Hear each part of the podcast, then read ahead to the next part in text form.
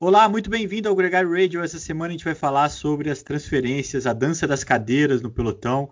Eu, Leandro Bittar, estou aqui com o Nicolas Sessler para falar um pouco do que aconteceu nesse ano e do que vai acontecer, essa movimentação para 2021. A gente abriu a pergunta para os nossos ouvintes sobre qual tinha sido a melhor contratação de 2020, qual foi o ciclista que melhor se pagou. Muita gente mandou seus comentários e é por isso que a gente começa o programa, Nicolas. Muito bem-vindo. Fala, Leandro. Fala, galera. É, essa semana para fazer discussão, daria para a gente ficar aqui no bate-bola duas horas, tomando uma cervejinha, tomando um café e discutindo. Então a gente pediu para a galera interagir conosco também e cada um dar um pouco aí a sua opinião. Para analisar esse ano, né, Leandro? Foi um ano tão diferente, atípico, rolou tanta coisa é, no mundo do ciclismo, com uma temporada dividida, a gente não sabia com toda a questão da pandemia, a temporada ficou, acabou dividida em dois, a gente teve gente que andou muito bem até a parada pelo Covid, e depois gente que não andou tão bem no pós-Covid, gente que surpreendeu também no pós-Covid. Então é legal fazer uma análise aí de quem realmente justificou o salário recebido.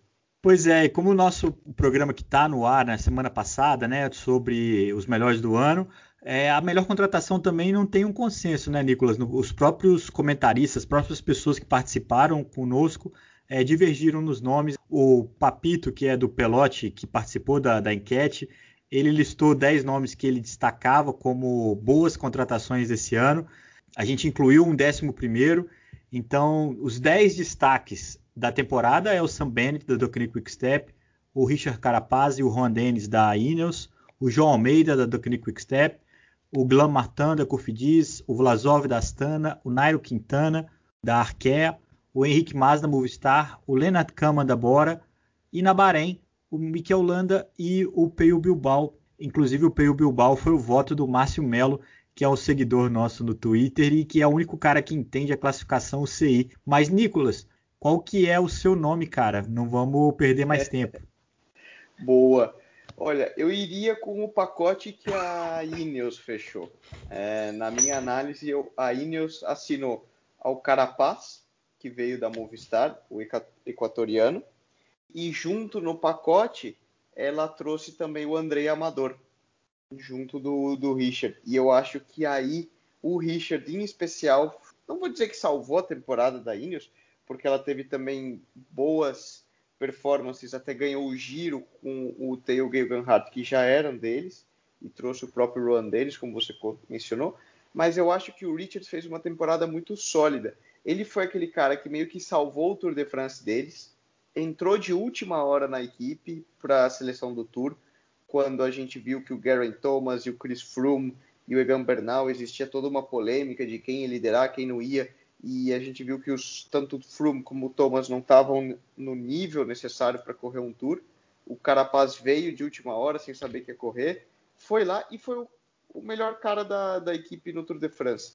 Depois, ele ainda de quebra foi para a volta à Espanha, vestiu camisa vermelha, disputou até a última etapa, perdeu por poucos segundos.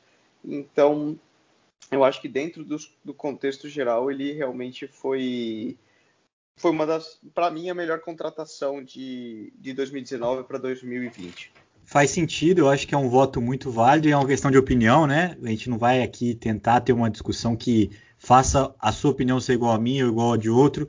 Eu vou votar no Sam Bennett, porque apesar dele não ter sido para mim o melhor velocista da temporada, ele foi um reforço muito brigado pela Deconic Step para chegar na equipe. Foi uma polêmica com a Bora e ele chegou, ele conseguiu as vitórias no Tour que ele tanto queria, que era um dos motivos que ele tanto insistia para sair da Bora. E também de quebra levou a camisa verde é, no Tour de France. Eu acho que esse é o principal destaque da temporada dele. E isso fez com que ele se pagasse. Eu só queria, antes de passar a palavra de novo para você, dizer que eu faço uma menção muito honrosa ao Nairo Quintana na Arkea. A Arkea é uma equipe Proconte, né, que, que não é da primeira divisão, não é o Tour, e investiu muito forte esse ano com o Nairo, com o Burrani e alguns outros nomes, como Daniel Maclay, né, que ganhou na Volta de Portugal.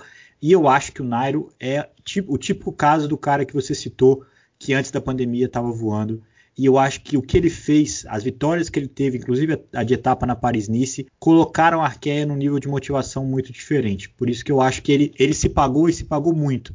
Até porque é muito difícil sair do altura e andar bem numa equipe Pro Conte, né, Nico? É, isso é verdade. Eu tenho que concordar contigo que o Nairo fez, ele ajudou muito a Arqueia a dar um salto de qualidade como um todo, né? Isso é uma coisa que eu acho legal, Leandro, comentar, talvez até fazendo um gancho para uma pequena crítica, com todo o respeito, mas que o pessoal pode ter falado, por exemplo, do, do Elia Viviani, o sprinter, que saiu da Quick Step, foi para a Cofidis e não ganhou nada. E na Quick Step ele tinha, não sei, mais de 15 vitórias na temporada.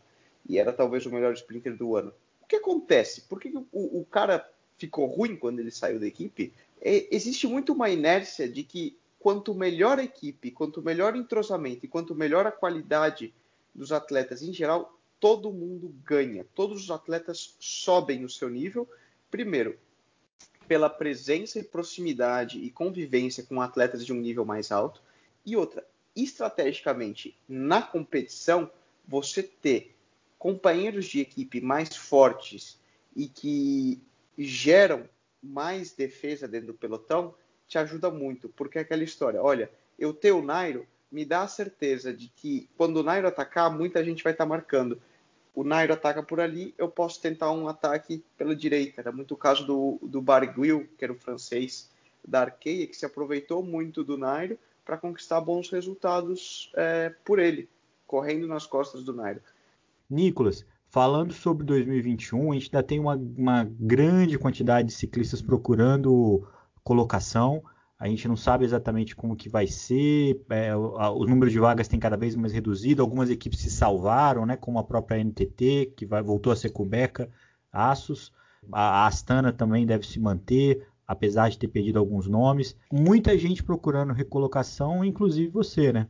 E infelizmente, sim, muita gente tem me perguntado, né, Leandro, qual vai ser o seu futuro, onde você vai estar. E a verdade é que, infelizmente, eu não sei dizer. Eu estou trabalhando muito, buscando todas as possibilidades e mais um pouco que possam ser imaginadas, patrocinadores, conversando com equipes, é, trabalhando em N possibilidades e vamos ver. É certo que trabalhando duro, com tranquilidade e confiança, algo, algo tem que aparecer. E como eu, existem aí outros 200 ciclistas no pelotão, né? Olhando a uma lista atualizada do Pro Cycling Stats, os ciclistas de nível profissional que ainda não têm contrato assinado ou pelo menos divulgado para 2021 é muito grande. Então, por um lado, se a ansiedade e o receio me deixam um pouco nervosos, eu também isso me traz de volta pés no chão, continuar trabalhando e com resiliência, que é uma situação que muitos estão passando. É um ano atípico, de novo, e não tem outra. A gente tem que trabalhar e tentar resolver da melhor maneira possível. Nossa expectativa aqui, a nossa torcida, é claro, é para que tudo se abra, né? Que essas portas, essas oportunidades cheguem. Nem sempre é no tempo que a gente quer, na hora que a gente quer, mas como você mesmo disse, eu acho que o trabalho está sendo feito, as ações estão sendo tomadas e se tudo der certo, cara, isso vai, isso vai rolar. Assim como você, tem muita gente aí negociando. Que dos nomes que estão sondando o mercado aí, o principal deles ainda que não assinou é o Miguel Angel Lopes, né? Que pode ir para Movistar, pode ir para G2R. Tem muita equipe sondando ele que, for, que é um dos ciclistas que sempre que disputa uma grande volta está ali entre os primeiros, né, Nico? Sim, eu acho que o Miguel Angel é um dos principais aí no, no mercado que segue em aberto. O Fábio Aru é outro que segue em aberto, o italiano também, que já foi divulgado que ele vai sair da, da UAE, da né? UAE e, e, talvez sejam aí os uh, big guns, como a gente pode dizer, né? Os peixes grandes que ainda seguem aí é, é. surfando.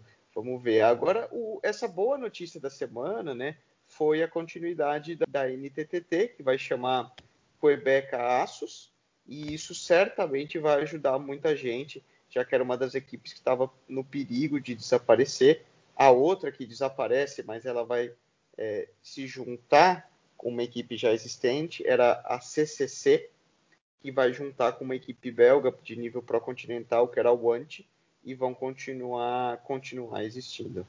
Essas equipes acabaram oferecendo muitos nomes ao mercado, mas as principais equipes da temporada contrataram muito pouco e pontualmente, né? A Deconic Quickstep, que é a equipe que mais venceu esse ano para variar, foi na CCC e buscou o Joseph Cerny, que venceu uma etapa no Giro.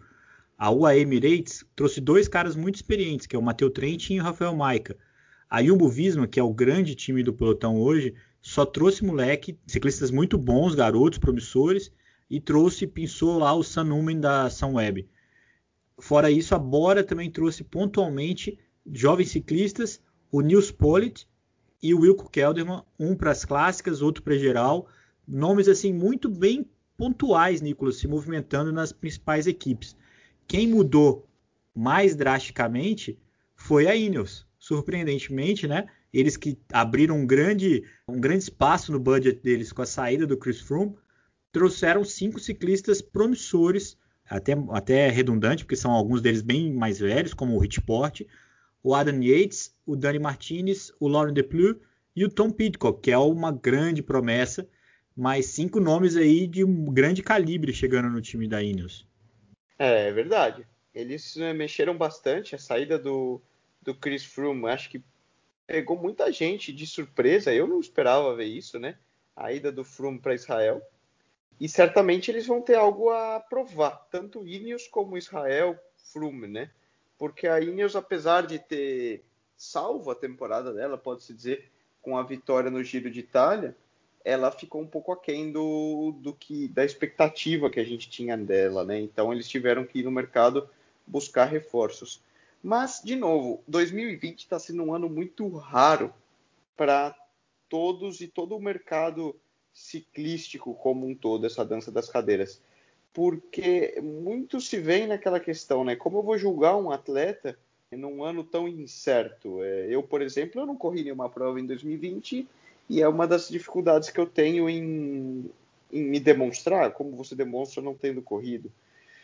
E também toda a incerteza de patrocínios e tudo mais acaba dificultando que você realize muitas contratações a médio e longo prazo e mexa muito no que você já tem, porque muitas equipes não têm muito, muita garantia da continuidade pós 2021. Essa é uma coisa que aconteceu com a F Education, né? Que é uma equipe que, que andou muito bem esse ano, e que perdeu o Dani Martinez, que foi para a Ineos, e além dele perdeu, entre outros, o Michael Woods e o Sepp Van Mark, que foram para a equipe de Israel. A equipe de Israel foi a equipe que mais contratou para esse ano, além do Chris Froome, que é o grande, a grande contratação da temporada 2021. Trouxe o Michael Woods, trouxe o Darryl Impey, trouxe o Patrick Bevin, trouxe o Alessandro Demarque, uma, uma galera forte, uma galera cascuda para um time que quer se consolidar como é, World Tour, né? É, o Tour de alto nível, né?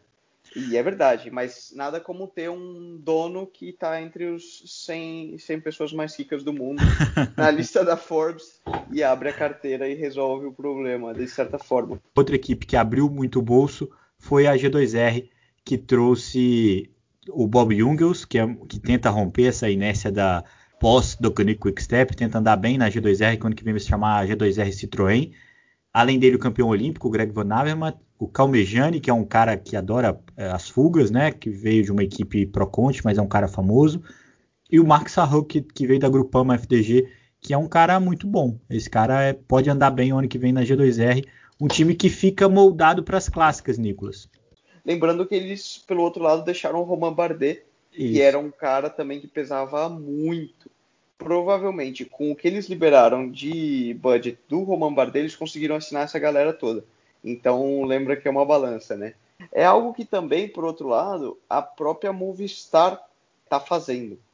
Porque no ano passado, quando Nairo Quintana e Carapaz saíram da equipe. E o Landa também. E o, e o Landa, verdade, foram três. Eles ficaram com, vamos dizer, um, um orçamento livre para realizar uma série de mudanças. Eles não conseguiram realizar direto de 2019 para 2020 talvez tiveram uma temporada de 2020 até um pouco decepcionante para os padrões da equipe, né?